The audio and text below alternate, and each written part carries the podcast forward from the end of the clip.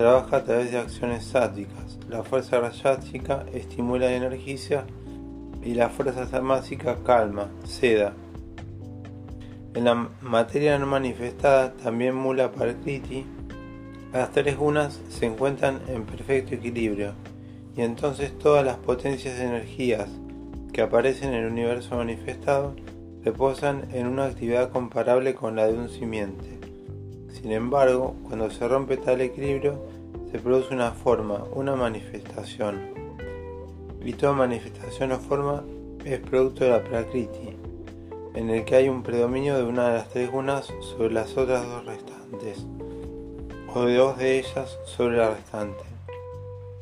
Ni sattva ni tamas pueden por sí solas entrar en actividad. Requieren del impulso motor y de la acción de rayas. Rayas es un motor, es actividad para ponerse en movimiento y desarrollar sus propias características. O sea que lo que vemos es que una depende de otra.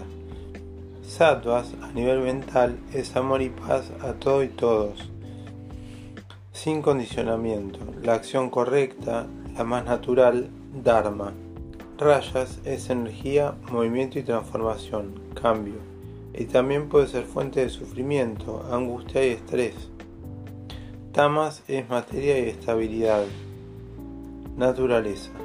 De tamas nacen los panchos majabuntas o grandes elementos, aunque en desequilibrio es lentitud, oscuridad, inercia y estupidez.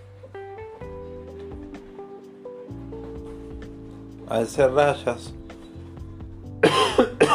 perdón, un puente hacia tamas o satuas, uno podría hablar de un estado rayásico sático, rayásico puro o rayásico tamásico.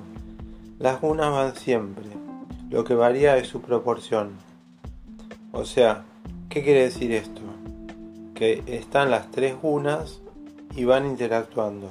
El predominio de la guna indica la constitución mental de la persona. Están sujetas a las leyes de la alternancia, interacción permanente y continuidad o la tendencia o inercia a seguir esa una. Pensamiento, alimento, actitud, acción, lugares, compañías. En todo están presentes las unas. Por eso en otras partes del libro vamos a ver como qué bueno que es hacer ayuno de las noticias o sat, sat, eh, como nombra acá alimento, pero no solo habla del alimento físico, mejor dicho, no habla del alimento físico, sino habla del alimento mental y espiritual. Y también de lo que vemos, porque todo lo que entra por los sentidos entra al cuerpo, y eso repercute.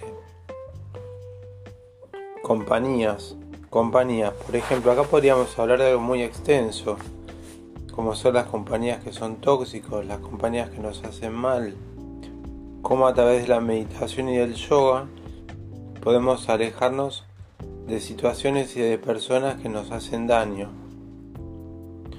Cuando logramos meditar y logramos conectarnos con nosotros mismos a través de un estado sádico, eh, lo que logramos hacer es calmarnos y quietarnos, conectarnos con nuestra respiración, conectarnos con el momento presente, conectarnos con el ahora. Bueno, esta es una introducción. Muchas gracias.